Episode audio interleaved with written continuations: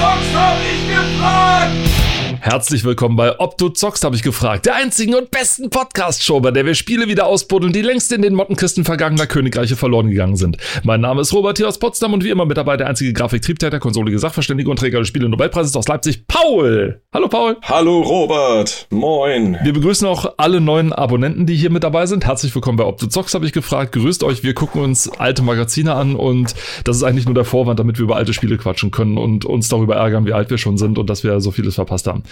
Und wir holen uns die Magazine meistens von cultmax.com. Das tun wir sehr gerne. Da gibt es auch eine ganze Menge. Also wenn ihr da was sucht oder alte Magazine mal gucken wollt, guckt ruhig mal rein. Da gibt es ordentlich was zu sehen. Und wer möchte, kann auch spenden oder vielleicht sogar alte Magazine reinstellen, die man selber hat. Es gibt auch nicht nur Magazine, es gibt, glaube ich, auch Bücher teilweise, die man sich angucken kann. Auch immer sehr interessant, ganz besonders so, wenn das so ältere äh, Spielratgeber irgendwie sowas sind. Ne? Mhm. Hier äh, die besten Spiele für Windows oder sowas. Und dann guckst du aufs Datum von 1992 und du so, oh Gott, das ist dann immer so eine, so eine Sache, wo du denkst, oh je, je, je, ist doch schon ein bisschen her, ne? Mhm. Ein bisschen her ist auch das Magazin für heute. Wir gucken uns die PC Player an und zwar die Weihnachtsausgabe 12 von 1993. Ho, ho, ho. Ho, ho, ho. Ich gucke mir ganz gerne immer so Dinger von 1993. Ich meine, 93, da war ich sieben. Ungefähr. Da war du ich alter sieben, Sack. Ja, da, ja, ja, und du warst drei. Ja, ja also richtig. ich war noch unschuldig, du warst schon ein kleiner Rabauke.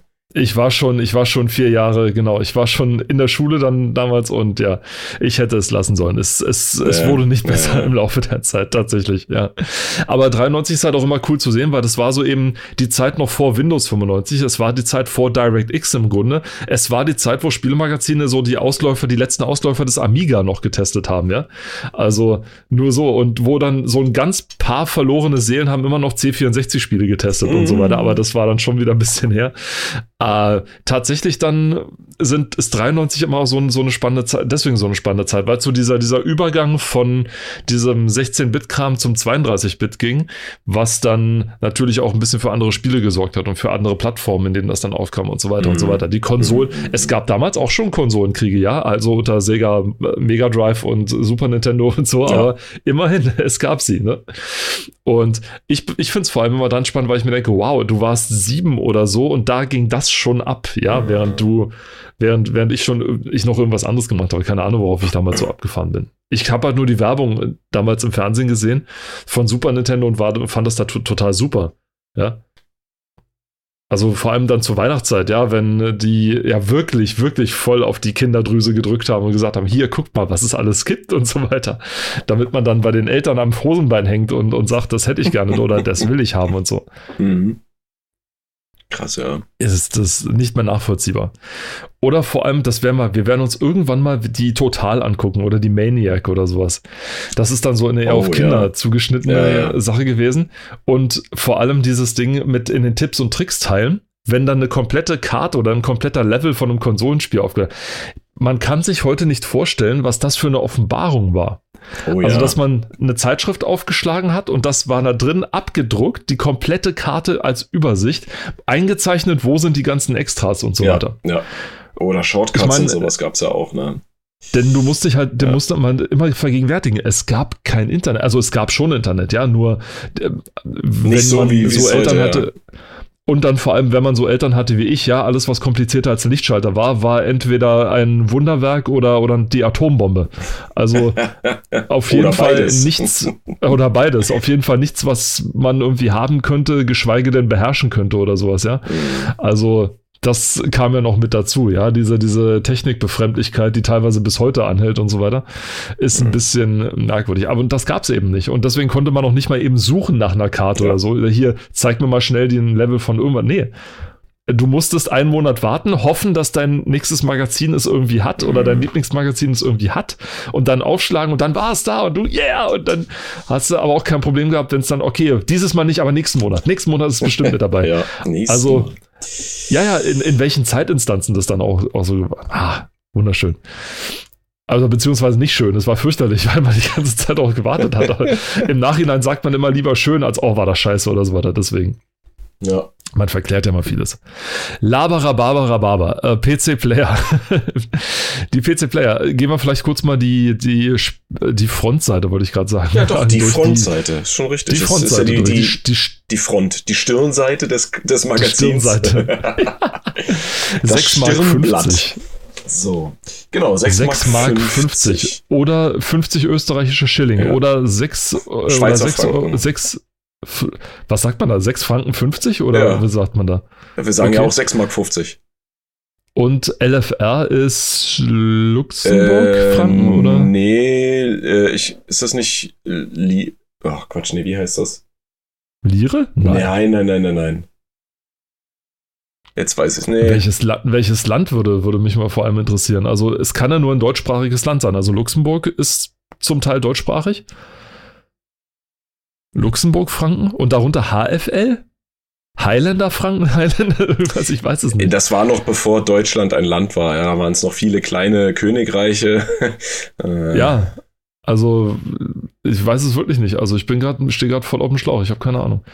Möglicherweise gibt es auch in Belgien, weil Belgien hat auch so teilweise deutschsprachig. Aber dann wäre also so das, wär das aber mit, äh, mit B. Also, naja. Tja. Wir werden es jetzt nicht erfahren, es sei denn. Nein. Ja. Also der Euro hat schon einiges mit. Also das muss man auch mal sehen. Den Euro gibt schon so lange, dass wir auch schon nicht mehr sagen können, wo das eigentlich, was das eigentlich sein soll. Ja. Nicht schlecht.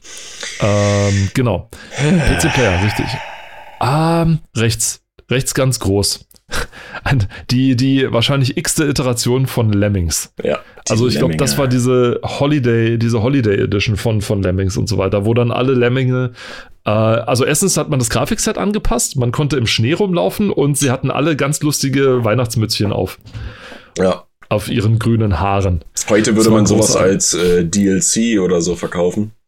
Wahrscheinlich. Ja. Ka äh, ka hier äh, Kostüm-DLC, ne? Also, dass die einfach nur anders aussehen. Hauptsache Geld ja, mitgemacht hat man dann tatsächlich, nein, also Lemmings war wirklich, Lemmings haben sie ausgeschlachtet bis zum geht nicht mehr. Mhm. Also da war ja wirklich, den war wirklich nichts heilig. Da haben sie noch ein, ich meine, wenn du ein Spiel schon nennst, oh no, more, uh, more Lemmings ja, ja. oder irgendwie sowas, ja. Also da haben sie sich ein bisschen selber das, das ist genauso wie dieses äh, nicht noch ein Teenie-Film. Ja, ja, genau, ja. genau, genau. Also man hat es schon mit so ein bisschen äh, Selbstironie noch betrachtet, aber die Leute haben es gekauft und gekauft und gekauft und gekauft. Also bitte sehr. Ich meine, bist ja doof, wenn du das nicht ausnutzt. Ne? Und ja, es war ja auch ein gutes Spiel. Das darf man ja nicht vergessen. Es war ein, ein unverwüstliches Prinzip, ja. Das stimmt, ja. Nur irgendwann hat es sich dann halt überholt. Und ja, meine Güte, ich hab's, ich hab's gespielt auf meinem hm, ich auch. 386er Zürich-Prozessor damals. lange, lange ist der. Prozessoren kommen wir ja gleich noch zu. Das ist dann da unten. Es steht sogar Zürich, ja, ja. ist auch nicht schlecht. Ne? Genau. Ne? Dann, dann links daneben die Winter Games, dann diesmal Shadowcaster. Mhm. Und Rebel Assault. Rebel Assault, ich glaube, das erste Spiel gewesen, was zwingend ein CD-ROM-Laufwerk vorausgesetzt mhm. hat und ich glaube, Millionen von Spielern dazu gebracht hat, sich ein CD-ROM-Laufwerk zu kaufen. Aber jetzt mal doof gefragt, ist, äh, das ist kein Star Wars-Spiel, ne? Doch. Das ist das Star Wars-Spiel, ja? Okay, mhm. weil ich, ich dachte mir, Rebel Assault, das kenne ich nur von Star Wars. Ich wollte es nur klarifizieren. Man fliegt quasi vor einem Filmhintergrund, der suggeriert, dass man irgendwo unterwegs ist ja. und schießt Sachen ab. Also im Prinzip ein sehr kompliziertes Moorhuhn würde man heute sagen. Ist ein bisschen unfair, aber äh, es war schon technisch sehr aufwendig damals. Es war ein bisschen Grafikblender, weil es bot nicht viel Spiel dafür, wonach es aussah. Aber es bewog eben eine ganze Menge Leute dazu, sich ein CD-ROM-Laufwerk zu kaufen. Für sehr teuer Geld. 93, ja, nochmal. Ich, ich wette, ich wette, dass die einfach darauf gesetzt haben, dass das ein quasi wie so ein Marketing-Scheme war. Ja, die haben gesagt, Leute, wir machen dieses Spiel und äh, im Gegenzug äh, bringen wir halt alle dazu, sich so ein CD-ROM-Laufwerk zu kaufen, weil das ist die Zukunft. Es wäre nicht das erste Mal, dass ein Spiel ähm, den, den Hardware-Konsum, ja. sage ich mal, vorantreibt oder dass es irgendwie deswegen, Leute be deswegen, dazu ne? bewegt. Also die, die waren bestimmt äh, quasi in Allianz mit, äh, ja, mit dem Markt, wenn man so möchte. Ja. Und haben es einfach drauf angelegt und gesagt, kommt, wir machen das und dann haben alle ein CD-Laufwerk und die Leute werden es uns später danken. Wäre nicht das erste Mal. Also ja. Also gerade bei Grafikkarten und so gab es das ja später ja, das, und so. Also so Spiele, ja. die Spiele, die dann die die Hardware-Anforderungen hart nach oben getrieben mm. haben ungefähr. Nicht zu vergessen Wing Commander zum Beispiel, der nur mit einem 386er tatsächlich flüssig lief. Und das war zu der Zeit halt wirklich eine horrende Anforderung, mm. wo man mhm. sich dachte, wer um Gottes Willen hat denn das Geld, um sich so einen Rechner zu kaufen? Und dann vor allem nur für Wing Commander? Also wofür denn sonst? Ja, also ne, für Word? So, so ein, ja, so, es ist dann so wie Star Citizen oder wie, wie Ultima 9 dann später. Mhm. Das war dann halt so ein einfach so ein Mordsding, wo du dann einfach keine Chance hattest, außer dir ja. ein anderes, ein neues Magazin oder ein neues Magazin zu kaufen. Nein, den neuen, neuen Rechner, Rechner, zu kaufen. Ja. Zum Feste das Beste. Es, äh, ja, wir sind wieder beim Thema 90, 90er Jahre, 90er Jahre Journalisten, Redewendungen und so weiter. Und dazu gehört natürlich auch sowas, ja. Zum Feste das Beste, die Hardware-Hits des Jahres. Da freue ich mich drauf. Dann schöner Schonen mit äh, einem ja. Goofy da rechts ja. daneben. Disney peppt ihr, ihr Windows auf. Das finde ich ja geil. Wenn man sich das Fenster anguckt, das dahinter, das er aufpeppt, das ist, glaube ich, dieses alte Windows 3.1 Fenster, was man da sieht. Also man sieht, glaube ich, auf den, auf den Bildschirm der, der, der Hauptprodukte und so. Und ja. Das oben links ist, ein, noch, ist ein Drucker, ne? Mit Druckerpapier. Das ist ein Drucker. Ich glaube, das sind die. Unten in der Mitte ist ein Stift. Das sind die, nee, das, und da rechts daneben ist das Notepad neben ja, dem Drucker. Und dann daneben ist, ist der Arbeitsplatz, also der Desktop quasi, das der, der Rechner, ne? Genau. Das bedeutet aber nicht das, was du denkst, dass es bedeutet, weil Windows 3.1 war halt ein bisschen anders aufgebaut. Yeah, ich habe zufällig Windows 3.1 erst letztens auf meiner VirtualBox installiert, also über DOS drüber. Mhm. Und habe das jetzt auch wieder so vor Augen gehabt. Es ist einiges zusammengestellt daraus, aber es war halt ein bisschen anders als Windows 95 halt dann später oder als ja. dann jede Windows-Version es dargestellt hat, mit der Arbeitsleiste ganz unten mhm. und dem mhm. Windows-Symbol oder Start oder so. Es war ein bisschen anders, aber es war schon sehr vieles drin, was, was heute auch schon völlig normal ist. Aber eben nicht alles. Deswegen ist es auch immer, so ein bisschen lustig, wenn man dann so drüber nachdenkt. So, ja, ja, das war halt so ein bisschen, ne? So, dann darunter der Prozessor-Upgrade, der 486er Power für alte 386er. kurzer Hintergrund für Leute, die nicht wissen, warum nennt man um Gottes Willen einen PC oder einen Prozessor einen 486er oder einen 386er oder einen gab es dann auch einen 200 und einen 186er? Ja, aber der hieß nicht so. Der 586er war sozusagen der erste Pentium-Rechner. So, und die 86er-Bezifferung kam von Intels Chip-Design. Intel hatte mit dem 4004 den ersten Mikroprozessor tatsächlich dann rausgebracht, also den ersten Mikroprozessor auf Halbleiterbasis rausgebracht, damals noch schön auf Keramik gestanzt. Die Nachfolgeversion war der 8008 die dann äh, Intel wähnte sich auf dem Höhepunkt, dann kam die Firma Cylon und hat den Z80 rausgebracht. Das ist der, der unter anderem nicht nur auch im Gameboy drin war, im, Super, im Master System drin war, in diversen Flughäfen für die Anzeigetafeln benutzt wurde. Also ein Riesenprozessor und Intel war in Zugzwang und hat den 8086 daraufhin rausgebracht. Also erst den 8085, dann den 8086.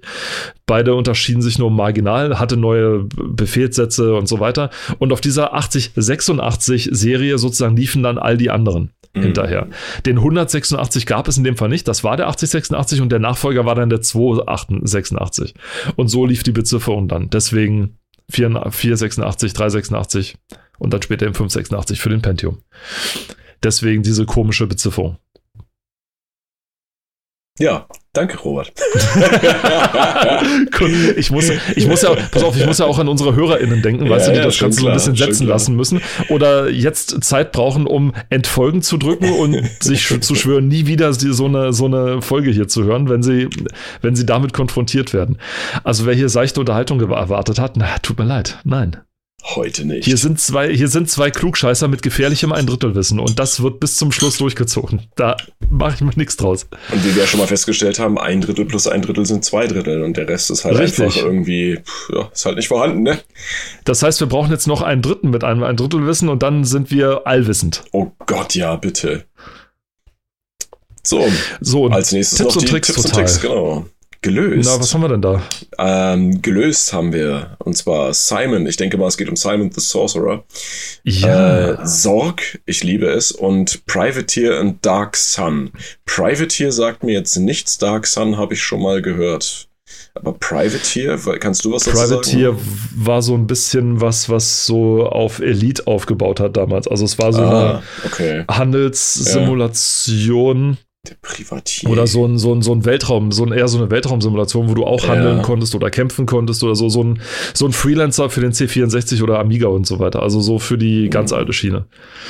Jetzt müsste jetzt, also wir, wir verstehen was mit, mit ja, Freelancer. Ja. Ich glaube, für die ganz neuen Leute müsste man noch sagen Star Citizen für, für uralt oder so. Also ist ein bisschen schwierig, da was Sachen zu finden. Was ist Star Citizen? Ja, es ist, es ist schwierig. Es, ich weiß, wir können es nicht jedem nee, nee, machen. Nee. Also auch ein bisschen, also ein bisschen Eigenverantwortung und Recherche sollte man den Leuten schon zutrauen können. Ne? Also so ein ganz kleines bisschen. Ne? Ja. Man kann, man kann nicht alles erklären oder also man kann, aber man muss nicht. Ja, ähm, Dann werden wir nie fertig. Genau. Also auf jeden Fall sind, sind in dem Magazin wohl Lösungen für die genannten Spiele drin. Simon the Sorcerer äh, auch sehr beliebt, kann man sagen ja. sehr solide und so Adventure. Ja, genau. Ach so, sorry, hätte ich sagen können, genau, Adventure. Äh, und Sorg oder Zorg, wie der, wie vielleicht manche Deutschen sagen würden, ähm, ein ja, naja, Pen and Paper kann man ja fast schon sagen. Also es ist im Prinzip ein äh, Adventure, was rein schriftbasiert, also textbasiert ist. Ähm, das Franchise gibt es jetzt schon so lange, dass irgendwann später auch bebilderte Varianten äh, aufgetaucht sind. Ähm, die Originalteile, die Originaltrilogie, möchte ich meinen, ähm, ist aber aus meiner Sicht immer noch das Beste. Es gibt dann noch so ein Advanced Sorg und was nicht alles. Ähm, das Spiel ist sogar so bekannt und so beliebt, dass man in dem Call of Duty äh, Black Ops, in dem ersten Teil, ähm, quasi durch ein, äh, eine, eine Reihenfolge von diversen Aktionen im Startmenü, wo man in einem Stuhl gefesselt sitzt, ausbrechen kann und an einem Rechner das komplette erste Sorg spielen kann. Ja. Ähm, also das ganze Spiel als Easter Egg quasi. Und ich habe das Spiel tatsächlich echt geliebt. Und als Robert vorhin gesagt hat, ähm, man kann sich das gar nicht vorstellen, dass in so Lösungsmagazinen oder generell in, in Videospielen und PC-Magazinen ganze Karten abgedruckt waren. Gab es tatsächlich auch für dieses Spiel. Man muss sich ja vorstellen, wie gesagt, es ist komplett textbasiert gewesen oder ist es ja immer noch.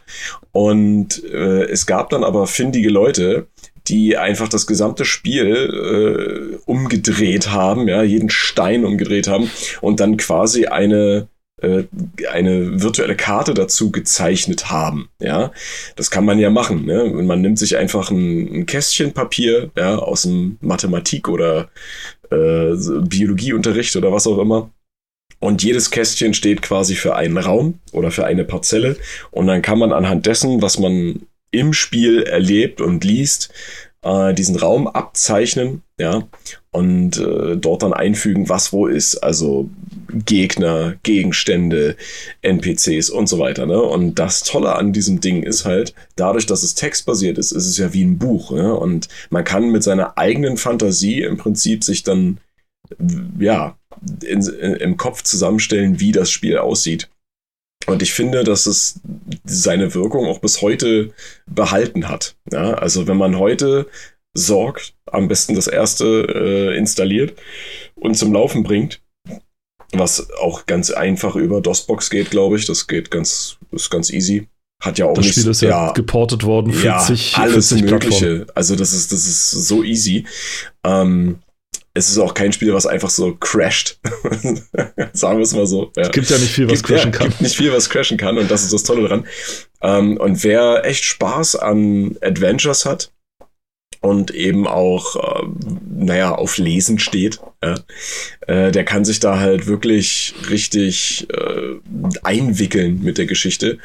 Und man muss halt mit dem Kopf hinterher sein, weil man kann ja nichts sehen. Ne? Man muss halt wissen, wo man gerade ist, wo man lang geht. Man kann sehr schnell sterben in dem Spiel. Das, äh, also alleine schon im Anfangs, na ich sag mal nicht Level, aber äh, da wo in man in den ersten Spielminuten in den ersten Spielminuten kann man schon sofort sterben, ja. Und äh, das Tolle ist, man merkt sich das dann aber und weiß auch ganz genau, wo man dann hinzugehen hat und wo nicht, ja. Also kann ich nur empfehlen. Aber gut, wir wollen jetzt hier nicht so. Es, es gibt eine ganz tolle Doku über von Jason Scott, dem Spielehistoriker mhm. oder dem Computerhistoriker Jason Scott auf YouTube zu sehen. Das gibt's glaube ich zweimal, einmal normal und dann einmal zu, zusätzlich, weil er bei Google Talks mal zu Gast war. Und er hat eine Doku drüber gemacht namens Get Lamp, angelehnt an genau diese Stelle, die du nämlich meinst. Mhm. Man braucht am Anfang in eine Höhle, man kann in eine Höhle hineingehen, man wird aber gewarnt, dass es sehr dunkel da drin ist und man nicht ja. sehen kann und man möglicherweise auf äh, Gruels trifft. Was auch immer das äh, sind. Ja, das sind Viecher, die man halt noch nie gesehen hat. Und wenn man dann nicht die Lampe nimmt, also Get Lamp macht, dann mhm. äh, und die dann auch benutzt, dann wird's böse. Das Ding läuft übrigens unter Text Adventure, allerdings war die, hoppala, fast verschluckt, auf die gängige die gängige Bezeichnung dafür war Interactive Fiction, übrigens damals mhm. tatsächlich. Also ähm, ja, interaktive Abenteuer könnte man fast sagen.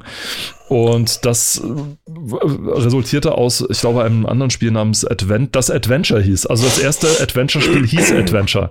Also es hieß Colossal Cave Adventure tatsächlich. Genau, darüber haben wir schon mal dieser, gesprochen. Ich erinnere mich. Auf dieser Caver-Bewegung, mhm. genau, basierte. Nochmal, also wer, wer darüber mehr erfahren möchte, auch über die Firma, die dahinter stand, hinter den meisten Text-Adventures, Infocom nämlich. Ja. Fantastisch. Super. Der kann gut. sich der kann sich das gerne angucken. Es ist super informativ, super spannend und wer dann noch Zeit hat, kann sich gerne den GDQ Talk, den GDC Talk zum 100. Himmel oder ja. den GDC Talk von einem der Implementoren, nämlich äh, Liebing, David Liebing, angucken.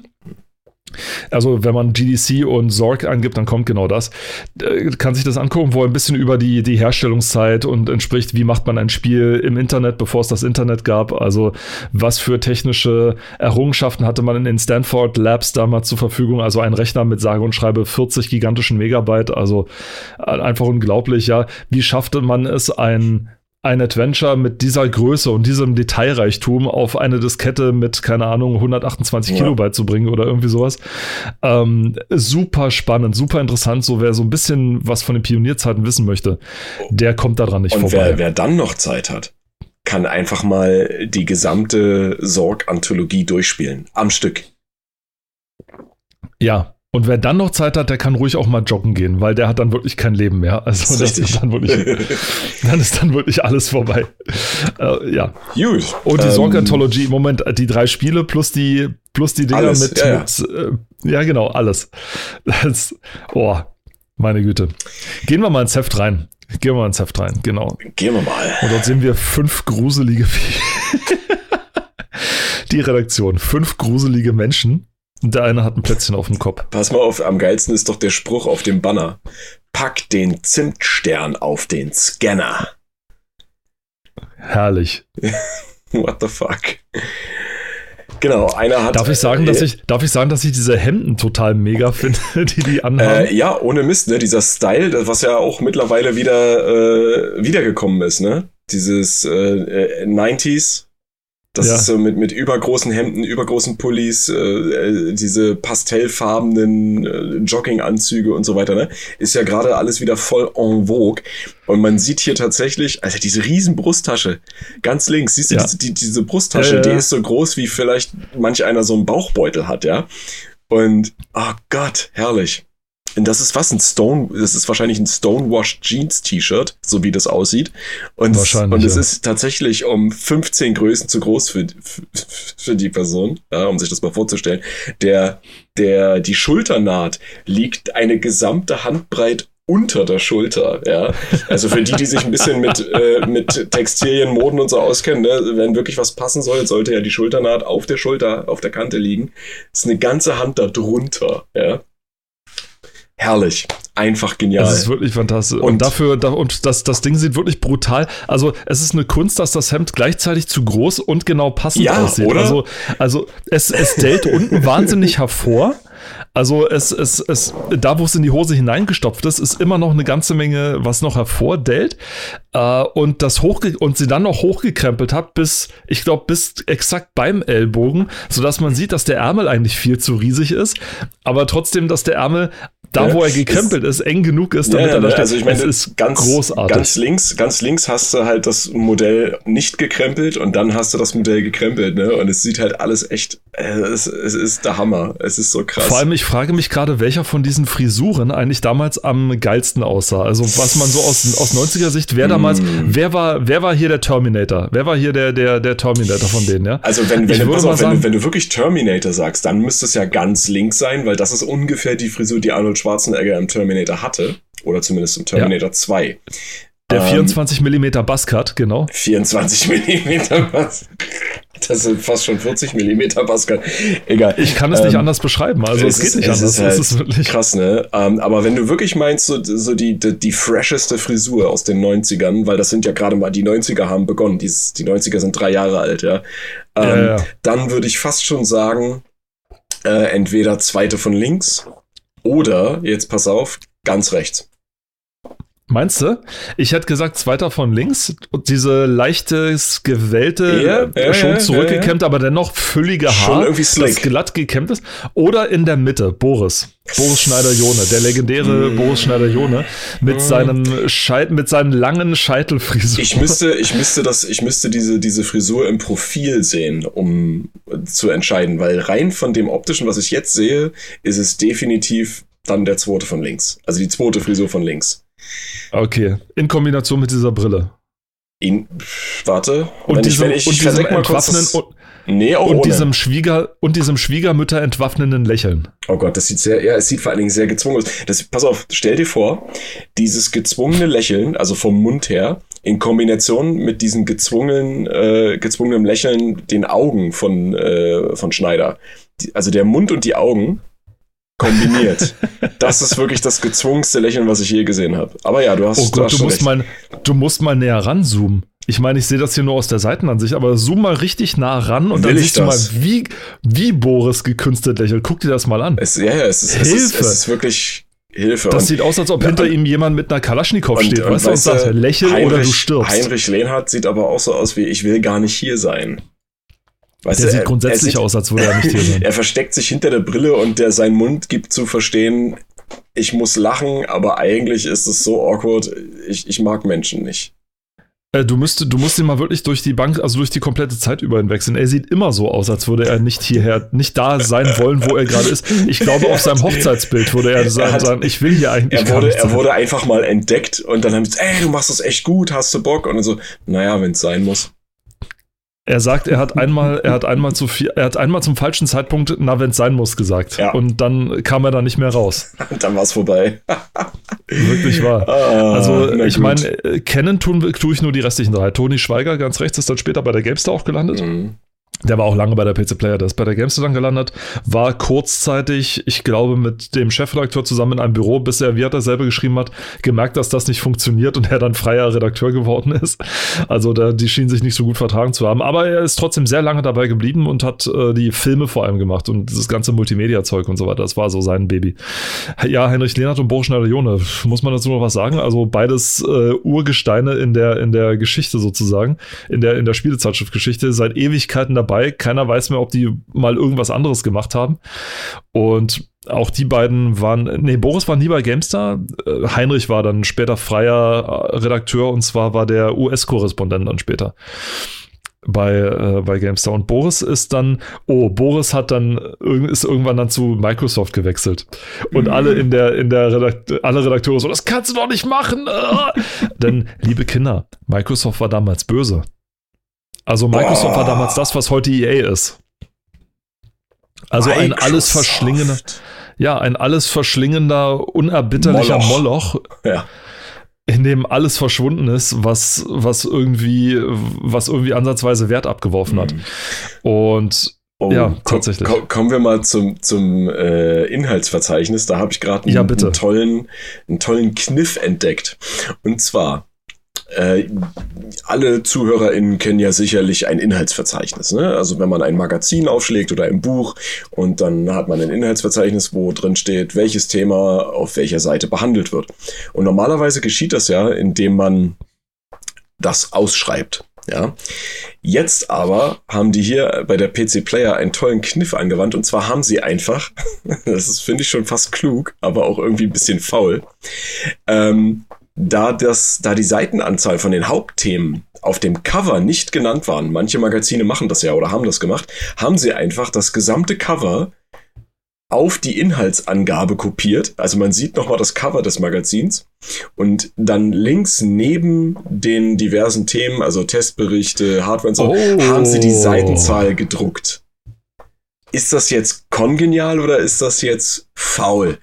Also also dadurch, dass sie quasi die Hauptthemen nochmal drumherum wiederholt haben mit ganz großen Screenshots, also jetzt zum Beispiel ja, ja. Shadow, Shadowcaster und so. Richtig, wo auch die Seitenzahl schon, steht, aber das ist schon nice irgendwie. irgendwie das ist schon, das, das hat was, schon, ne? das hat was. Ich meine, das, das spiegelt so ein bisschen Boris und Heinrichs Wille wieder zu versuchen, immer zu neuen Ufern vorzustoßen, ja. weil damals konnte man noch innovativ sein. Und das, glaube ich, ist so ein Auswurf deswegen. Ich meine, die beiden kamen ja von, von relativ langweiligen PC-Zeitschriften, die Software getestet haben und die Druckertests hatten, bevor Monitore wichtig wurden. Also nur noch mal sehen, wie alt das ist. Also selbst für, für uns zwei alte Knacker ist das schon mhm. viel zu jung oder viel zu, viel zu alt, sag ich mal. Und da ist das schon das ist schon nicht schlecht. Vor allem, was mir wirklich hier gut gefällt, ist diese, diese farbliche Abtrennung vom Inhaltsverzeichnis und von den Gestaltungsmerkmalen. Also mhm. du hast hier wirklich so einen Rand um das Inhaltsverzeichnis drumherum. Und außerhalb von diesem, von diesem Rand hast du dann so diese bunte Ausgestaltung, diesen, diesen Kniff mit der, mit der Zeitschrift, ne, und so, aber innen drin, da ist eigentlich alles, das sieht eigentlich ganz gut aus. Es ist ja. übersichtlich, es ist, es ist so total un-90er. Also, so das, so, also das Einzige, so, was 90er ja. ist, ist tatsächlich der, äh, der Effekt bei dem Wort Player. Ne? Das, was so bei ja. Microsoft Word, diese, ne? ja. die Chrome ist Word das, glaube ich, ja, Word Art Chrome und dann halt mit den Farben Blau und Gelb. Interessant, was das Blau und Gelb ist, gerade heute. Aber ja, auf jeden Fall ne? dieses metallische Glänzen. Ja, ja, großartig. Das ist großartig. das Einzige, was wirklich 90er ist, ja. Das ist quasi das Comic Sans der Grafikeffekte für, für, für Schriftarten, ja. ist, ist so, es ist so, ja. Krass. Ja, und äh, dann gehen wir mal direkt weiter. Genau. Und zwar, genau, Interplays neue Star Trek-Spiele. Oh ja, genau, die Star Trek-Dinger. Mm. Da hat es auch von GameStar, glaube ich, mal so eine kleine Übersicht gegeben, die Star Trek-Spiele überhaupt, wer da so seine Finger drin hatte. Interplay war einer von den Publishern. Wir müssen unbedingt noch mal irgendwann über Interplay reden, weil das ist äh, eine so tragische Geschichte eigentlich. Mm. Das, ist, das ist der Wahnsinn. Interplay kämpfte so ein bisschen ums Überleben gerade zu dem Zeitpunkt, obwohl sie relativ gute Spiele. Also sie hatten äh, diese, das, wobei das war noch ihre erfolgreiche Zeit hier. Also dieses, wo sie das Star Trek Adventure hatten, das war nämlich das erste erfolgreiche Star Trek-Spiel, was es je gab. Und hat Interplay einen lange, einen lange benötigten Finanzschub gegeben, tatsächlich. Und dann sind sie natürlich dabei geblieben und dabei aufgesattelt weiter. Aber sie sollten weiterhin nicht so sehr viel Glück damit haben. So viel möchte man mal vorhersagen. Auf jeden Fall wird hier dieses Star Trek Adventure tatsächlich angepriesen, dass teils Adventure war und dann irgendwo gab es drin auch so eine Shooter-Sequenz, wo du, das ist das ganz große Bild, wo du sozusagen dem Kirk über die Schulter guckst und dann auf den mhm. großen Bildschirm guckst ja. und dann konntest du, glaube ich, sagen, hier links, rechts und, und äh, jetzt Phaser feuern und so weiter. Das war dann eine nette Abwechslung, sag ich mal. Gab es dann auch später zum Beispiel bei Monkey Island 3, da gab es ja auch so eine Sequenz dazwischen, wo du sozusagen so, so Schiffskämpfe dann bet, äh, betrieben hast, ne? Wo dann. Ja, ich erinnere mich. Das dann plötzlich war. War ein bisschen irritierend, aber es hat dann doch Spaß gemacht irgendwie. Ja. So, was haben wir noch? Beim nächsten, oh ja, Sam Preview Max. von Sam, Sam Max. Ja. Eine Preview von Sam Max. Eine Preview, also das Spiel gab es noch gar nicht. Boah. Sam Max ein Adventure mit zwei äh, äh aus der großartigen LucasArts-Zeit. Mhm. Oder Lucasfilm. Ich weiß nicht, ob das nee, schon LucasArts hieß oder ja, Lucasfilm. Nee, Lucas, Lucas Arts, okay. Ja. Die hießen am Anfang Lucasfilm Games, weil es einfach nur so eine ja. Division von, von Lucasfilm war. Und aber dann war, da war es schon LucasArts und das war, ich glaube, das war noch die coole Zeit von LucasArts. Ich meine, die hatten dann irgendwann eine uncoole Zeit.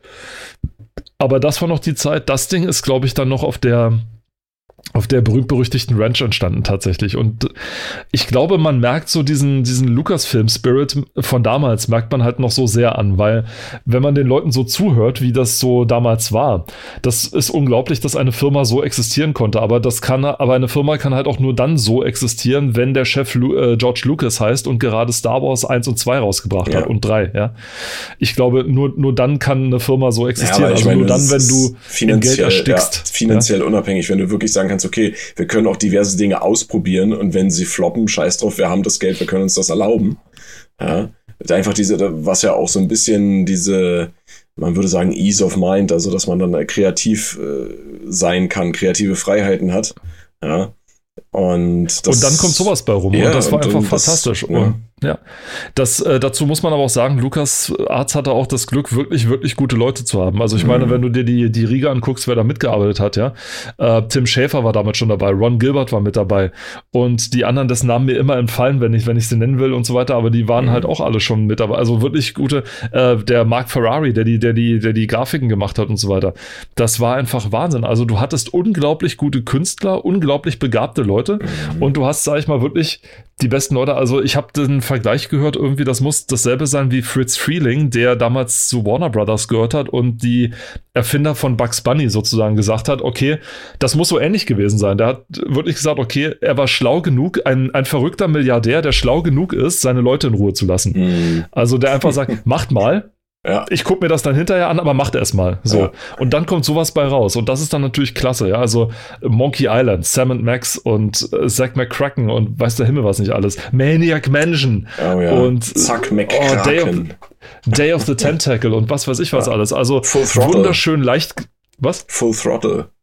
Full Throttle. Ja. Also un, un, unfassbar schöne, leichtgewichtige doch fordernde Adventures ja. mit diesem gewissen, mit dieser schönen Leichtigkeit, die mhm. man einfach dazwischen Und vor allen Dingen mit, mit, mit, mit, einem unverkennbaren ähm, artistischen Stil, also Grafikstil. Ja. Ne? Diese, ja. Die Zeichnungen, die sind alle unverwechselbar. Ne? Du weißt, wenn ja. du, wenn du nur so eine lila-grüne Tentakel oder manche würden sagen, es sieht ja aus wie ein Zauberhut, ja. äh, wenn du die siehst, ja, du, du weißt, wenn du damit groß geworden bist oder davon dann gehört hast, du weißt sofort, was es ist und du kannst auch sofort diesen Stil zuordnen, ne? Diesen überzeichneten, comichaften Stil, ne? Der Absolut. sich schon an ein jüngeres Publikum wendet, ja, aber inhaltlich in den Spielen ist es ja dann oftmals so, dass das äh, auch gerade wie es hier beschrieben wird bei Sam Max, ne, ähm, Brachialhumor. Ja. Es gibt gewisse Sachen, die sind vielleicht nicht unbedingt für die ganz Jungen geeignet. Ja. Und, die Katze am Anfang, ja. Ja, und ich meine auch zum Beispiel bei, ähm, bei Monkey Island, ich will jetzt nicht unbedingt spoilern, aber die Stelle, wo man quasi unter Wasser bleiben kann, du erinnerst dich, wo man ja. angekettet ist. Ja. ja. Genau. Ähm, das, was dann da nach ein paar Minuten passieren kann, das äh, ist dann auch nicht unbedingt gerade so für, für Kinder, ne? Aber okay. Man kann es halt also erkennen. Es, also Steve Purcell, ich muss, jetzt, ich muss jetzt nachgucken. Also mhm. Steve Purcell heißt der Typ, der Sam Max gezeichnet hat. Das ist auch der, der normalerweise so Brachialhumor zeichnet. Uh, Peter Chan ist mit dabei, der hat, zeichnet heute noch für Double Fine, also für Tim Schafer weiterhin. Und diverse andere. Also es ist wirklich, also aber Steve Purcell und äh, Peter Chan, das waren so die, die die Grafiken damals äh, gemacht haben für die beiden. Und es ist einfach fantastisch. Es ist einfach, einfach wirklich großartig, wenn man das so sieht und wenn man äh, da, sag ich mal, das, das erlebt hat, wie mhm. das dann, wie das dann war. War ziemlich cool. Rechts daneben die Werbung für Strike Commander von Origin. Auch cool. Also gerade Origin. Das war auch so eins von den ersten Spielen, die schon so ein bisschen mehr Grafikpower gemacht haben. Mhm. Also wo man dann schon mal eine extra Grafikkarte gebraucht hat mit ähm, 2 Megabyte Arbeitsspeicher drauf. Denn das Spiel war sehr hardwarehungrig. Wie ohnehin diese ganzen, äh, diese ganzen Flugsimulationen sowieso auch äh, immer eher mehr Hardware gebraucht haben als weniger.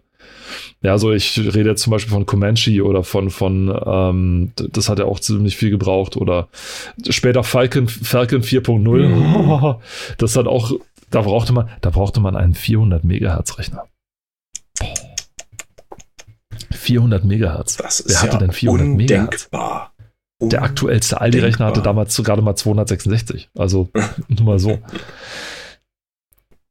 Ich habe es leider nicht gespielt. Doch, doch ich habe es mal gespielt, aber das ist, das war so, ich weiß, ich bin damit irgendwie nicht klargekommen. Also nicht mit der Steuerung oder so, das war nicht das Problem, aber das, das Ding war irgendwie, die, der Luftraum war irgendwie so segmentiert. Also du bist quasi abgehoben und dann bist du in einen Ladebildschirm sozusagen reingeflogen, kamst dann aus dem Ladebildschirm raus und bist dann sozusagen in der nächsten, im nächsten Abschnitt gewesen. Und das mhm. war, das, es ging halt nicht, dass sie diese Riesenwelt alles auf einmal simulieren konnten, sondern sie mussten es so in Abschnitte staffeln. Und das war, fand ich sehr verwirrend. Mhm. Mhm. Und da unten siehst du es nochmal auf dem, auf dem Text, äh, wenn Sie sich, wenn Sie nach einer Entschuldigung suchen, sich ein CD-ROM-Laufwerk zuzulegen, hier ist das. Also da haben wir wieder das nächste. Also das explosive CD-ROM-Erlebnis. Fantastisch. Wirklich großartig. Dann haben wir noch ein paar Previews, nämlich SSN 21 Seawolf, ein U-Boot-Simulator. Ich bin mit U-Boot-Simulatoren nicht so richtig groß geworden, muss ich dazu sagen. Ich weiß nicht, ob du da irgendwie ein bisschen mehr mit dabei warst oder nee, was. gar nicht. Also mit Sehe war wir da nicht so ganz mit dabei. Mhm. Media, oh ja, da haben wir wieder eine Werbung hier für, für ein, ein, ein Vor-Ort-Geschäft. Auf welcher Seite Media bist Point. du denn überhaupt? Du bist äh, schon viel zu weit. Auf der, auf der 11. Auf du, der scroll, 11. du scrollst nämlich die ganze Zeit offenbar, während ich im Inhaltsverzeichnis bleibe. Ja, es tut mir leid. Ich habe ja gesagt, auf der nächsten Seite, auf der nee, nächsten nee, Seite, nee, auf der nee, nächsten nee. Seite. Du hast gesagt, rechts daneben, rechts daneben, rechts daneben und ich gucke halt immer auf der Seite, wo, wo ist denn da rechts daneben eine Werbung? Ach so, Entschuldigung, ich scrolle weiter und zwar jetzt auf der Seite 11. Ja. Beziehungsweise, ja doch, auf der Seite 11. Ganz rechts der Media Point. Berlins neue Dimension Na, wir, für Games Wir hatten ja letzte, letzte Ausgabe mal äh, ja. über solche Werbeanzeigen gesprochen. Und MediaPoint tatsächlich ähm, kenne ich selber auch noch. Das gab es nämlich noch eine ganze Weile. Äh, auch in den 2000ern, glaube ich, noch. Und ich war mal in Berlin in einem MediaPoint oder bei einem MediaPoint. Ja. Oh, damals? Damals. Nein, also äh, das war schon in den 2000ern. Aber ähm, da gab es auch tatsächlich dann später Filme und so weiter konnte man kaufen. Ne? Es gab jetzt nicht nur Videospielbezogene Dinge. Natürlich werden die in einem PC- und Videospielmagazin nur die Produkte auflisten, die auch wirklich damit zu tun haben. Aber ja, also kann ich mich dran erinnern, da habe ich seinerzeit äh, eine Special Edition gekauft auf DVD von, ich glaube, dem ersten Alien-Film oder Alien vs. Predator, irgendwie sowas. Als Import. Keine Ahnung warum. Ich fand wahrscheinlich die Box einfach nur cool. ja. Ähm, guck dir mal hier an, also CD-ROM-Laufwerk. CD-ROM-Laufwerk intern 399 Mark. Also 400 Alter. Mark. Ja. CD-ROM extern 659 Mark. Soundkarten. Die Soundblaster 16-Bit, die hatte ich dann später, mhm. aber sehr viel später. Das waren dann 300 Mark. Soundblaster 16 ASP 479 Mark. Und Oh, jetzt die Festplatten. 300, die oh Gott, ja. 340 MB, also Megabyte, ne, für 649 Mark. Andere Größen Sechs. auf Anfrage. 649. Und ich meine, das ist, das ist D-Mark von 93. Also da kann man jetzt nicht einfach hergehen und sagen, okay, durch zwei und dann hast du Euro. Nee, nee, nee, nee, nee. nee, nee, nee. Das ist, da musst du noch die Inflation mit zurechnen und so weiter oder abziehen. Also das ist schon. Also du kannst hier schätzungsweise wirklich, äh, ich würde mal fast sagen, 700 Euro schätzen. Also ich müsste das jetzt nochmal noch mal genau nachgucken, was jetzt der äh, Euro, was ist der Euro von damals oder der D-Mark von, damals, von damals wert war. Wert war ja. Ich meine, da gibt's ja, kann man ja schnell mal gucken, während du mal kurz weiter liest, weil ich glaube, da mhm. war nämlich noch was äh, anderes, was da noch mit war. Also, was mich ja interessieren würde, wäre andere Größen auf Anfrage, ob es auch größere gab. Ja, ist es sicherlich, aber was die dann gekostet hätten. Ne? Also, ich stelle stell dir mal vor, 500 Megabyte Festplatte, das wäre ja dann, wenn wir da bei knapp 650 sind, dann wären wir vielleicht schon bei 800, 900 Mark ne, für äh, läppische 500 Megabyte. Heutzutage kriegt man ja schon äh, 2 Terabyte externe Festplatte für 80 Euro. Ne? So ungefähr. Also, also ich habe es gerade berechnet, es ist doch nicht so schlimm, es sind 543 Euro, die es äh, die's wären. Trotzdem. Trotzdem, immer noch. Also 503 für, für 300 nochmal, für 340 Megabyte. Ei, ei, ei, ei. Was gibt's hier bei den Spielen? Ultima 7 Teil 2. Okay. Und Ultima Underworld 2. Ah. Ja, also die, wie wir ja schon oftmals gesagt haben, äh, es werden ja viele Spiele immer angeboten und auch die Preise damals waren ja sehr interessant. Aber hier sieht man eben, das sind alles PC-Spiele und da hält es sich mit den Preisen in Grenzen. Also es gibt hier kein Spiel, was vom Grundpreis her die 99 Mark 99 Stufe überschreitet. Ja. Ähm, das einzige, doch, es gibt ein Spiel. Und zwar ist das ein CD-ROM-Spiel, äh, wie ich gerade gesehen habe. Zwei Spiele, drei. Ach doch, es gibt doch ein paar. Jetzt, äh, jetzt bin ich, äh, ja. Äh, und zwar sind das dann eher so Dinge wie der Patrizier, Chessmaster 3000, MCP, Gunship 2000 und Missions. Ähm, und das, das teuerste Spiel, was ich hier finden kann, ist Jutland für 130 Mark. Das sind, ja, jetzt nicht wirklich äh, nennenswerte. Maniac Mansion 2 gibt es hier. Da weiß ich nicht, hast du Maniac Mansion 2 gespielt? ja, aber es hieß Day, Day of the Tentacle. Das ist tatsächlich gemeint. Also es Wie schlecht. War, einige haben es tatsächlich so, ich weiß nicht, so? was da die Verwirrung war, aber tatsächlich ähm, hieß es, der volle Titel war Maniac Mansion 2 Day of the Tentacle. Und ich, ich glaube, das, da kam so ein bisschen die Verwirrung ich daher. Ich kenne das wirklich nur unter Day of the Tentacle. Naja, gut, okay. Dann. Äh, ja, das war im Deutschen. Ich habe hab auch in der Maniac vorhin gelesen, dass das äh, Zombies Ate My Neighbor zum Beispiel fürs SNES, das berühmte, ja, du ja, kennst es ja noch, hieß einfach nur Zombies im, Im Original, ja. in Deutschland. Ja, im, in Deutschland. Bei uns, bei uns hieß es äh, Zombies, genau, weil man kann ja nicht einfach sagen, dass irgendwelche unnatürlichen Wesen Menschen essen. Das ist ja nicht cool, das kann man nicht machen. Deswegen hieß es einfach nur Zombies. Wir Deutschen, die Großmeister im sich in die Hose kacken. Ja, schon irgendwie, ne? Schon. Lost Vikings. Kennst du noch Lost Vikings? Ich habe es nie selbst gespielt. Ich weiß aber, das ist einer der ersten Hits, der damals noch nicht Blizzard, sondern Silicon and Synapse hießen die damals Gibt's noch. hier für 90 Mark. Lost Vikings ist auch einer der Titel, die, äh, ah, die mal als, nein, naja, nicht Remaster, die wurden äh, in letzter Zeit portiert. Ne? Also wir erleben ja gerade eine sehr große Retro-Welle äh, in der Gaming-Branche. Ne, all- wo Remaster, Remakes, Ports und was nicht alles gemacht wird, um nochmal Geld rauszuziehen. Und Lost Vikings ist tatsächlich einer dieser Titel, äh, den man heutzutage auch noch, ich weiß gar nicht, mittlerweile auf jeder Konsole zocken kann. Und äh, wenn mich nicht alles täuscht, gab es davon sogar noch einen Teil, aber will ich mich jetzt nicht drauf festlegen. Auf jeden Fall ein sehr, hm, wie soll ich es beschreiben, sehr, äh, mir fehlen die Worte. Ja. Es ist jetzt nicht so, nicht so der Hammer. Es ist mir gerade ins Auge gestochen, weil ich es tatsächlich eine Weile mal gespielt habe. Aber ich bin. Wolltest du durchschnittlich sagen? Durchwachsen? Wolltest du. das kann sein, ja, sehr durchschnittlich. Ja, sehr durchschnittlich. Okay. Also es hat eine Menge Spiele, also eine Menge Leute haben es sehr gemocht. Also vor allem dieses äh, Zwischenspiel, dieses Spiel zwischen den, den einzelnen Wikingern, weil der eine konnte ja das besser, der andere das besser. Ja, du konntest halt wechseln. ja. Das war, das war schon eine Innovation, aber trotzdem war es jetzt vom Gesamtkonzept oder von, von der gesamten Story her äh, nicht sehr überzeugend für mich. Deswegen habe ich es auch nicht Okay. durchgespielt. Wie gesagt, kann ich nichts zu sagen, Äh. weil ich hatte ja nichts. Deswegen äh, kann, ich, kann ich dann dazu eben nicht so viel sagen. Ich weiß nur, dass es äh, eine Menge Leute sehr gerne gemacht haben und dass es sich wohl gut genug verkauft hat, dass es dann auch einen Nachfolger gekriegt hat, der sich dann auch Mhm. sehr gut verkauft hat. Wir können gerne mal eine Seite weitergehen. Ah, danke für die Dann- Ansage. ja, ich, ich, ich muss es ja ansagen, sonst ist es ja, das wäre ja sonst, ne?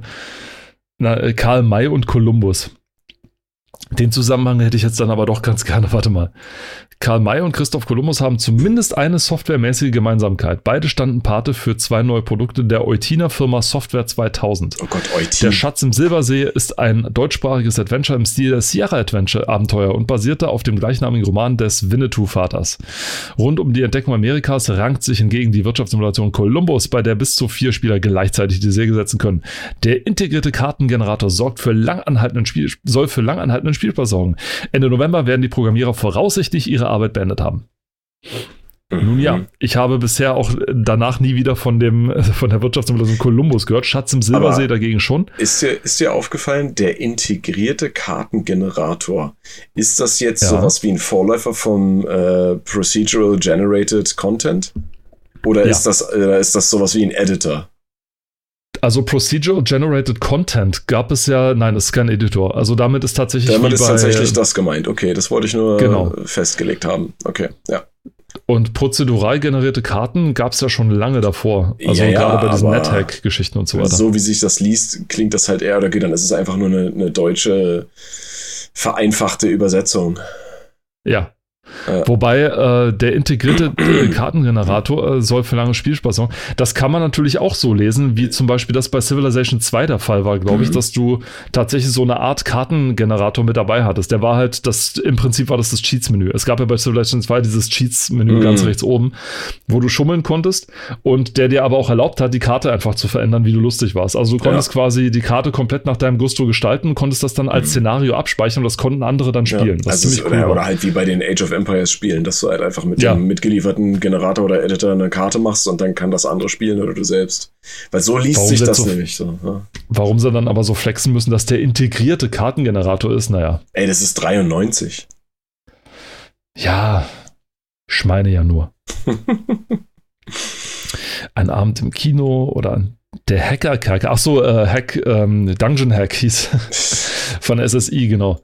Auch wieder ähnlich von diesem, ich habe es ja schon vor unserem Gespräch hier erwähnt, die, was so Shadow, Shadowcaster und so weiter war. Diese, diese Reihe von Rollenspielen, wo du ein Spielfenster hast und dann rechts oder links daneben die Werte von deinen Leuten oder deine Leute und so weiter. War halt genauso auch bei Dun Dungeon Hack, so. Dungeon Hack. was haben wir denn hier? Arken lebt. Archon. Arken tatsächlich, ja. Archon. Das ist aus C64-Zeiten tatsächlich. Ne? Microsoft ne? Arcade. Gott, Edel-Oldie. Mhm. Ein Edel-Oldie wurde. Steht da, steht da Ach in so, dem Text zu ah, uh, genau. Arkan lebt. Ah, nach dem Coverversion von Pirates, achso, nach den, in Anführungszeichen, Coverversionen von Pirates, Railroad Deluxe, Seven Cities of Gold und den fünf Action-Oldies der Microsoft Arcade widmet sich SSI der Wiederbelohnung als weiteren Edel-Oldies. Arken begeisterte einst Generationen von C64 und Amiga-Besitzern. Die Mischung aus Strategie und Action wird jetzt nach all den Jahren von den Originalprogrammierern für PC umgesetzt.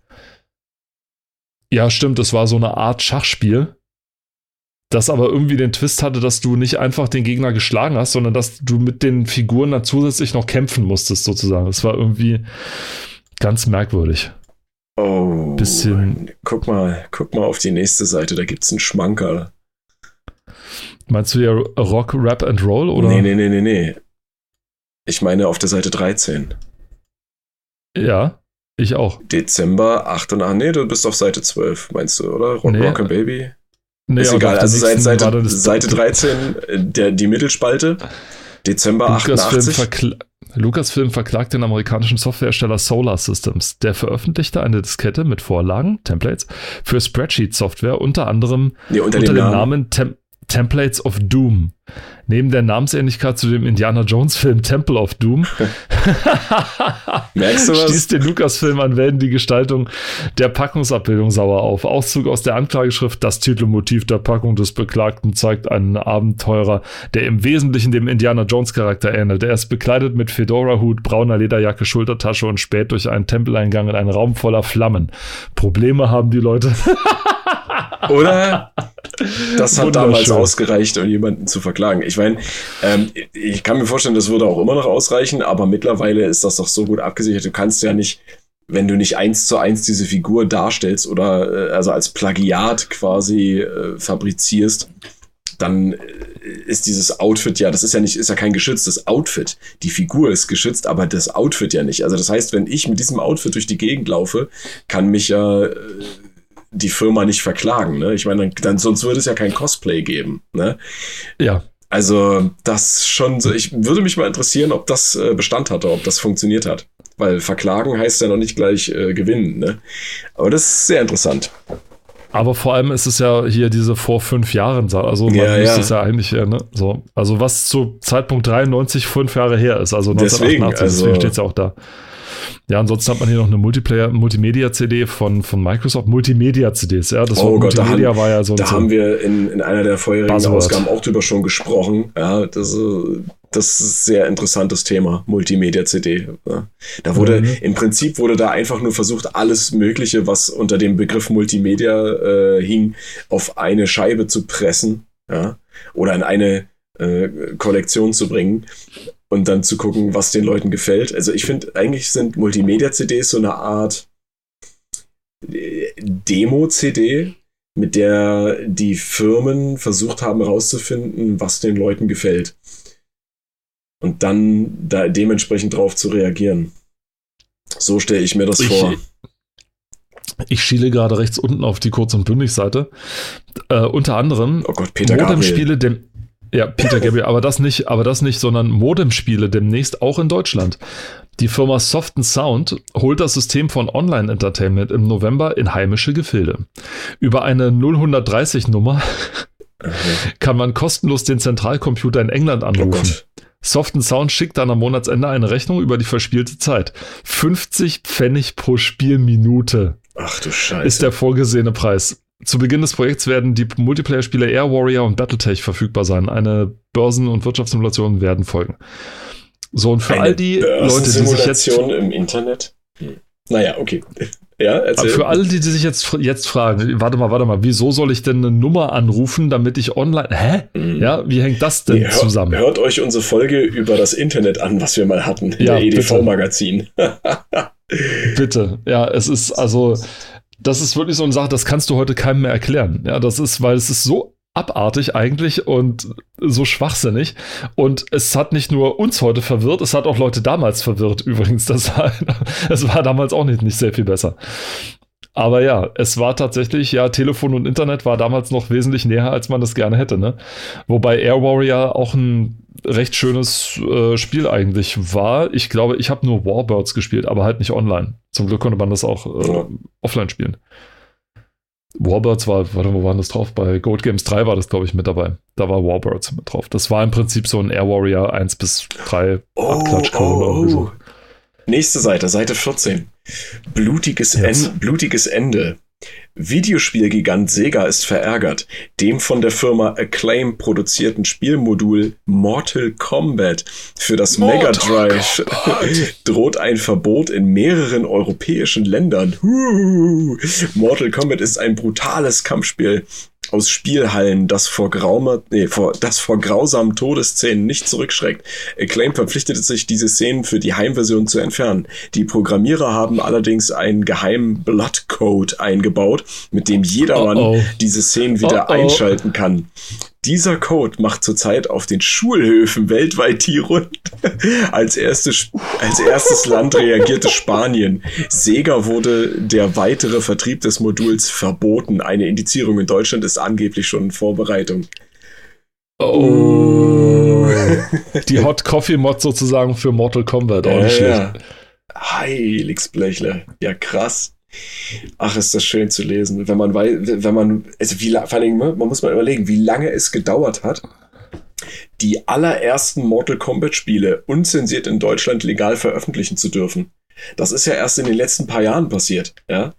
Das muss man sich mal überlegen, ne? Die, die, wie lange das gebraucht hat, dieses unter heutiger äh, grafischer Sicht eigentlich rudimentäre Spiel. Also, ich will, das Wirklich ist jetzt kein Hate, ne? sondern im Vergleich zu heute, ähm, was Mortal Kombat auch so geworden ist über die Jahre, wie lange es einfach gedauert hat, bis Deutschland gesagt hat, ja, wisst ihr was, also es gibt mittlerweile schon so viel anderen krassen Scheiß. Ja, bringt das halt mit raus, ja. Interessant, total krass. Die Windows-Maschine und da geht es um, ach so, die, über die, äh, den Incredible Maschine und so. Mhm. Ich habe irgendwie nur die, nur so ein, so ein Nach-Nachfolger oder so, so ein Remake davon gespielt, hat, als es dann rauskam. Aber es war auch schon so um die 2000er rum.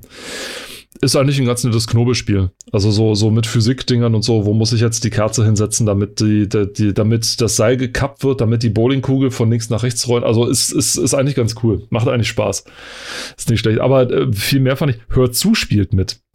Mhm, Liebe Kinder, gerade, ja. Es gab, liebe Kinder, es gab damals, als es, als das Analogfernsehen noch der heiße Scheiß war, konnte man sich nicht einfach sein Programm auf YouTube zusammensuchen oder auf anderswo oder sonst wie, sondern man musste es in der Reihenfolge gucken, wie das der Intendant wollte. Damit man wusste, was der Intendant wollte, gab es eine Fernsehzeitschrift und die, eine der bekannteren damals, hieß Hör zu. Warum die Hör zu ist, hieß und nicht Sieh zu, ich weiß es nicht. Keine Ahnung. Wahrscheinlich, weil Sieh zu zu aggressiv klang, oder? Sieh zu, ja. Aber Hör zu gab es eben damals. Lag auch immer so als Illustrierte auf, auf Zahnarzttischen oder bei Oma auf dem, auf dem Kacheltisch drauf. Ach, diese Erinnerung. Das Gibt, ist gibt es die nicht immer noch, die hört zu? Das ist eine gute Frage. Ich habe sie auch nie gelesen, deswegen weiß ich das nicht. Immer besser als die TV-Spielfilm. Das war dann so ein ganzes Magazin so teilweise. Die, die gibt's ja immer noch. Ba, ba, ba, da. Software ist zu teuer. Ein ganzer Stapel Softwarepakete, die in Zusammenarbeit mit der Zeitschrift Hör zu entstanden, beweist das Gegenteil. Die in vielen Kaufhäusern und Fachgeschäften erhältlichen Programme kosten alle unter 100 Mark. Für Spielefreaks am interessantesten ist natürlich die Spielesammlung Word Perfect Family Fun mit den drei kompletten Spielen Oxid, Magnum, Pinball, Paul Dream und Robocod. Ehrlich? Robocod? Robocod alles aktuell. Ja. ja. alles aktuelle Vollpreisprodukte, die hier zusammen keine 100 Mark kosten. Für Windows gibt es eine Zusammenstellung der 15 besten Spiele aus der Microsoft Windows Entertainment Packs für nur 79 Mark. Weitere Programme aus der Serie, das Windows-Zeichenprogramm Studio, eine leicht verkleinerte Version des bekannten DOS-Shell Norton Commander, die komplette Textverarbeitung WordStar für Windows inklusive Faxprogramm, inklusive Faxprogramm und der Terminplaner Twin Peaks. Jetzt, jetzt mal. Twin Peaks, ehrlich? Als Anspielung auf Twin Peaks? Möglich. Wirklich? Oh nein. Ich habe nebenbei mal kurz recherchiert, ne? Also die Hör zu gibt es immer noch. Die, und dreimal darfst du raten, wie lange es die schon gibt. Na? Seit 1946. Die gibt uh. es seit 76 Jahren. Und sie gehört momentan äh, der Funke Mediengruppe ne, und war vorher bis 2013 beim Axel Springer Verlag Buh, erschienen Buh. und äh, wurde dann verkauft. Und äh, der Verkauf an äh, die Funke Mediengruppe bedarfte sogar oder bedurfte sogar einer Genehmigung der Kartellbehörde. Oha. Ähm, Reichweite wird hier mit 3,51 Millionen LeserInnen angegeben. Also es ist schon ne, bei einer wöchentlichen Erscheinung äh, schon nicht wenig, ja. Also das ist, äh, wie gesagt, es gibt sie immer noch. Krass. Wow. So, was ich haben hab wir denn? Dann erstmal, ich habe nur die Hitparade übersprungen. Also auf Deutschlands PC-Verkaufshits auf Diskette und auf CD-ROM. Zwei getrennte. Also auf Diskette ist Day of the Tentacle ganz oben. Danach Syndicate von Bullfrog. Mhm. X-Wing, Strike Commander, Ice Hockey Manager, The Lost Vikings, Pinball Dreams, Comanche. Mhm. Prince of Persia 2, Fields of Glory, Lands of Lore, da haben wir es wieder, mhm. Dark Side of Xen, das war die ähm, Might and Magic 4. Also es gab, es gab da zwei Teile, die, es gab zwei Dinge. Das eine hieß World of Xen und das andere hieß Clouds of, hieß, nee, das eine hieß Clouds of Xen und das andere ist Dark Side of Xen. Und wenn man die beiden, beide Spiele hatte, konnte man die zu einer großen Welt zusammenfügen. Dann hieß oh. das World of Xen und das hat sogar äh, Bereiche freigeschaltet, die man vorher auf beiden, jeweils auf beiden Seiten nicht hätte Mensch, erreichen das können. Ja, das ist ja wie Pokémon. Mhm. Interessant. Das ist mega. Das war richtig cool. Also du hattest dann plötzlich eine Riesenwelt zum Abenteuern mit neu freigeschalteten Gebieten total geil. Also wirklich, wirklich cool. Eine coole Idee.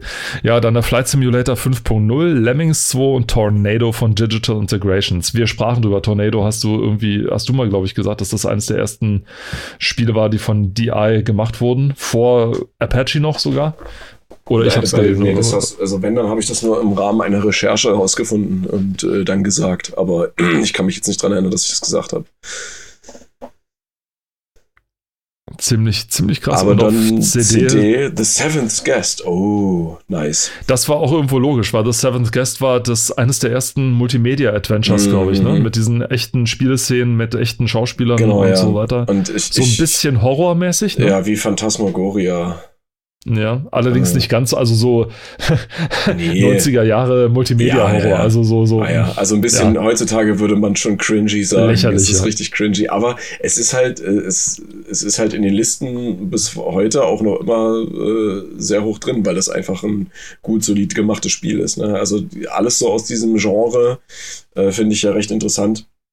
Und äh, da gibt's ja einige andere noch, aber The Seventh Guest ist tatsächlich auch ein echt gutes Spiel. Dann auch hier Day of the Tentacle, genau. Of the Tentacle. Ja. Allerdings ähm, muss man hier sagen, warum auf, auf CD auch so erfolgreich, weil auf Diskette ist nämlich nur das Intro vertont. Mhm. Also mit, mit Sprachdings ja, und so weiter. Auf CD ist halt alles. Ne? Alles vertont. Ja. Und das war halt ein Riesenunterschied. Wobei die Vertonung auch aus heutiger Sicht, also LucasArts war eigentlich immer besser als Sierra, was die Vertonung anbetrifft. Außer bei Day of the Tentacle. das war so ein bisschen, also wer sich das heute anhört, das ist so ein bisschen, gerade die deutsche mhm. Übersetzung ist so ein bisschen cringy. Also die, die englische ist vollkommen okay, aber die deutsche ist halt so, oh, help me, oh, help me. Help me. ja, der Patrizier, King's Quest 6. Übrigens, die King Quest-Reihe kann man auch, glaube ich, momentan auf allen Konsolen und PCs spielen. Das ist mittlerweile auch geportet worden. Ja. Dune, Secret of Monkey Island, Sherlock Holmes Consulting Detective Volume 2, langer Titel, Battle Chess, Wing Commander und Secret Weapons of the Luftwaffe. Ja, von Larry Holland bei LucasArts, der ja. das gemacht hat. Larry Holland hat nicht nur das gemacht, der hat auch noch andere, der hat auch, ich habe X-Wing vs. TIE Fighter gemacht vor. Allein in dieser Liste, ne, das sind nur zehn Titel, also fünf weniger als bei der Diskette, ist LucasArts schon dreimal drin, ja.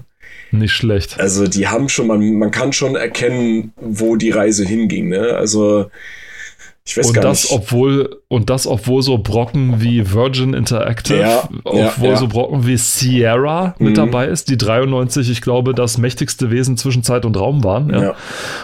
Und Interplay und Origin. Also. Mhm. Ich habe immer noch das, dieses alte, dieses alte Sierra-Logo im Kopf. Ja, von Sierra Entertainment, dieser Berg. Bam, ba, ba, ba. Nee, ich meine ich mein das Logo, nicht das Intro. Also diese, diese, diese, dieser Berg, diese Schneekuppe. Der Half Dome. Ja. Der Half Dome das im äh, Nationalpark dort und wo ich auch unbedingt mal hin wollte und auch noch hingehen geil. werde. Ja. Aber später dann erst. Wir können gerne mal zusammen dahin, wenn du möchtest. Unbedingt. Unbedingt. So, und äh, zu deiner Frage, zu deiner Frage vom Anfang, ob es irgendwie was mit mit äh, auf der nächsten Seite oder auf den nächsten Seiten besser ja. gesagt, auf äh, 16 und 17, ob das irgendwie was mit Star Wars zu tun hatte. Ja, Rebel Assault ja, ist ja, Star Wars. Ich, ich, wusste, ich wusste ja, dass es irgendwas damit zu tun hatte, aber ich es konnte jetzt von rein vom Titel her, wenn nur Rebel Assault zu lesen ist, hätte ja auch sein können, dass es ein Spiel ist, was mir was mir nicht sagt, was ich nicht kenne. Ne? Also dass das mit Star Wars verbunden ist, wusste ich schon irgendwie. Ich wollte es nur klarifiziert haben. Ah.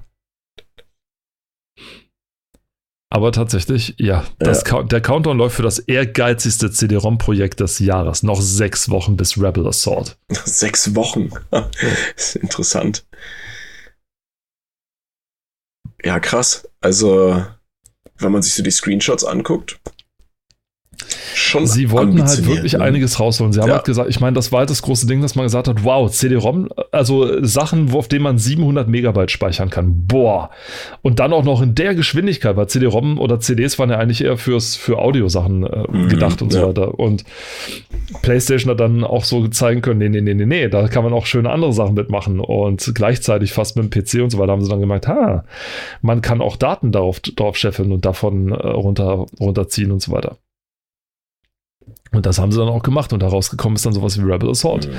Bewegte Hintergründe, die tierisch echt aussehen oder echter als so ziemlich alles andere, was mhm. 93 so rauskam. Man überlege nochmal, 93 war Doom, ja, so die Zeit, wo das noch gerade so da war. Und ein Jahr nach Wolfenstein oder zwei Jahre nach Wolfenstein oder so. Also es hat doch schon, das war dann doch schon ein ziemlicher Quantum Leap nach vorne sozusagen. Ich lese hier, ja, so. ich lese hier gerade nur, äh, kann das nicht ganz ausmachen, was das heißen soll. Hier steht, ähm, auf, auf Seite 17 unten dieser Doppel-Screenshots, ne, äh, Shot, mehrere überlagerte Filme machen es möglich, dass sie jeden dargestellten TIE Fighter ein, oder T-Fighter einfach, äh, nee, einzeln vernichten können.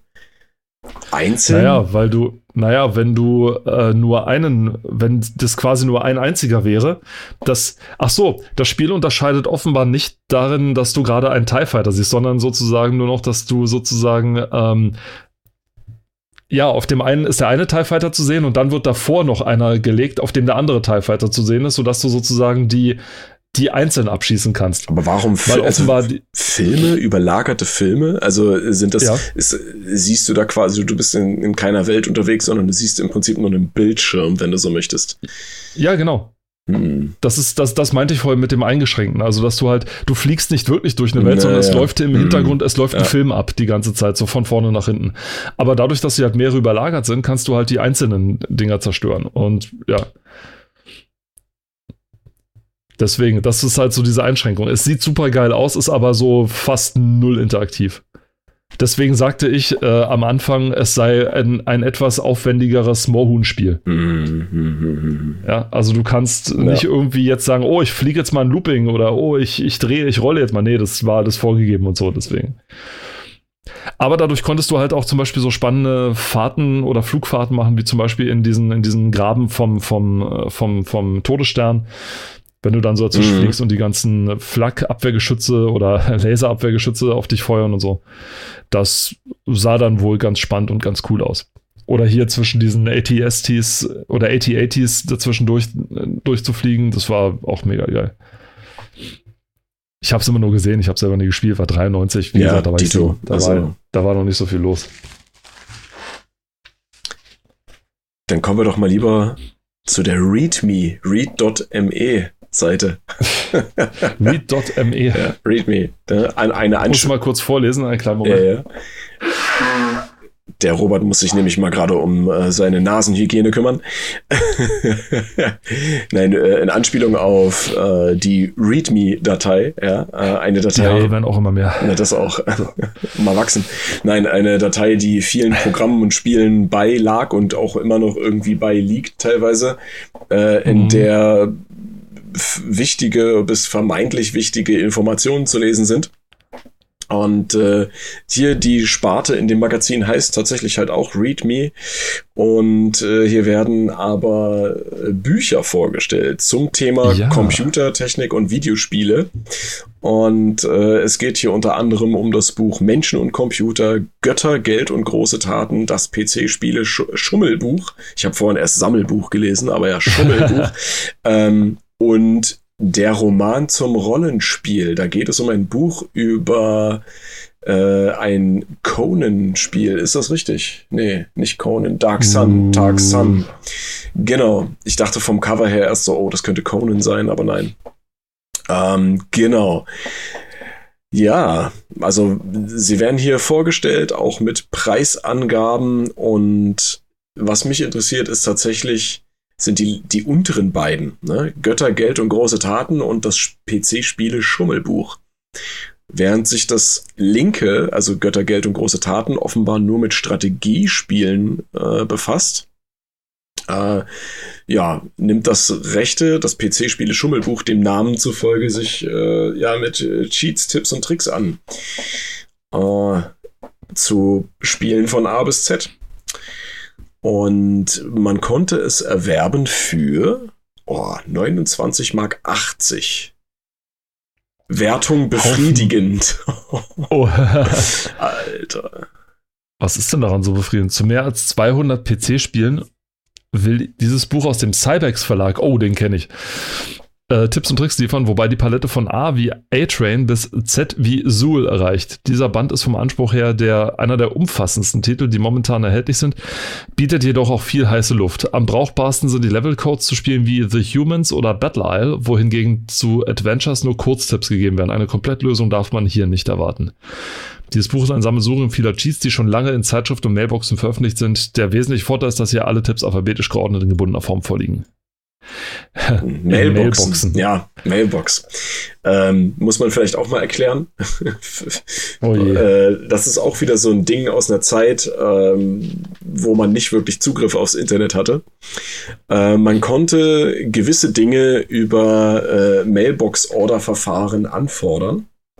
Ähm, äh, zum Beispiel, wir hatten doch mal gespr gesprochen über dieses, äh, war das nicht auch ein, ein Star Trek oder irgendein so Weltraum-Adventure-Spiel, was man auch nur per Post spielen kann, wo man quasi seine Spielzüge per Post wegschickt und dann bekommt man. Hot Seat. Hot Seat, Hot genau. Seat.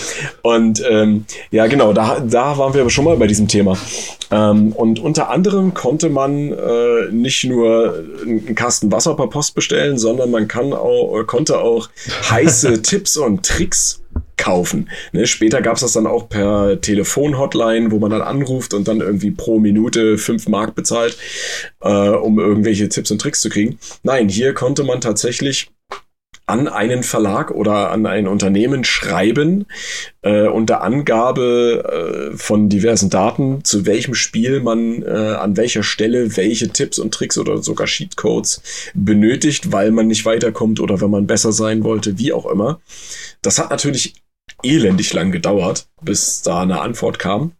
Und von daher kann ich es unter damaligen Gesichtspunkten schon verstehen. Ich habe auch, ich glaube, von Mogel Power und von noch irgendwas habe ich irgendwo hier ein Buch oder in dem Fall Bücher liegen, wo tatsächlich Tipps, Tricks und Cheats gesammelt sind zu allen möglichen Spielearten. Und äh, ich kann schon verstehen, warum es so etwas gab. Unter heutigen Gesichtspunkten kann ich sowas nicht unbedingt empfehlen. Ja, also sowas braucht man ja jetzt nicht mehr. Das ist alles obsolet geworden, seitdem es Internetdatenbanken gibt. Ähm, genau, aber das hat es halt mit diesen abgedruckten und auch Mail-Order-Boxen äh, auf sich. Eine sehr fantastische Zeit. Oh sehr ja, großartig. da fällt mir ein, ich habe tatsächlich sogar mehr davon gehabt. Ich weiß nur nicht, ob ich den, ob ich das alles weggeschmissen habe. Und zwar gab es oder gibt, ich weiß nicht, ob es das noch gibt, aber es gab ähm, ich glaube, hieß das Cheatsoft so ein Magazinartiges, was, wo manchmal auch Datenträger dabei uh, waren. Erinnerst du dich? Ja, das habe ich auch noch. Irgendwo. Da habe ich auch einige von gekauft mal. Ja, ähm, man konnte natürlich auch einfach das Magazin aufschlagen, das, was man wollte, sich rausschreiben und dann das Magazin wieder in, äh, in den Kiosk legen. Aber ich habe mir solche auch mal, ein paar Mal gekauft, weil auf manchen, äh, bei manchen waren Datenträger dabei, in dem Falle CDs, später auch DVDs, wo auch Cheat-Tools und sowas drauf waren. Ja, alles, was man heute auch aus dem Internet kriegt, äh, Cheat Engine oder äh, Trainer und solche Sachen, ne? Irgendwelche Hacks. Wobei äh, tatsächlich, ja, wobei tatsächlich auf einem dieser CDs, die ich auch noch habe, das war, glaube ich, so ein PC Games Sonderdings mal. Ja. Das waren zwei CDs, das war auch so ein Cheat Teil mit dabei. Da waren zwar PDFs drin, wo sie so von diesen Artikeln sozusagen alle Dinge mhm. zusammengefahren haben, also alle Cheats und alle Komplettungen zusammengefahren. Es waren aber auch so, so Programme und Utilities mit dabei, auch Spiele-Utilities, die ich sonst nirgendwo so gefunden habe. Also es gibt einen für das, für eines meiner Lieblingsspiele Z, ja, von ja. den Bitmap Brothers gab es einen, äh, so, so eine Art äh, Spielstand-Editor. Ah, und zwar konntest du da, ja. Und zwar konntest du da, da die, die Objekte, die in der Karte sind, austauschen ja. durch andere Objekte. Ja. Und du konntest dir sozusagen direkt vor die Haustür einen schweren Panzer stellen, den es in dem Level überhaupt nicht gab, ja. ja?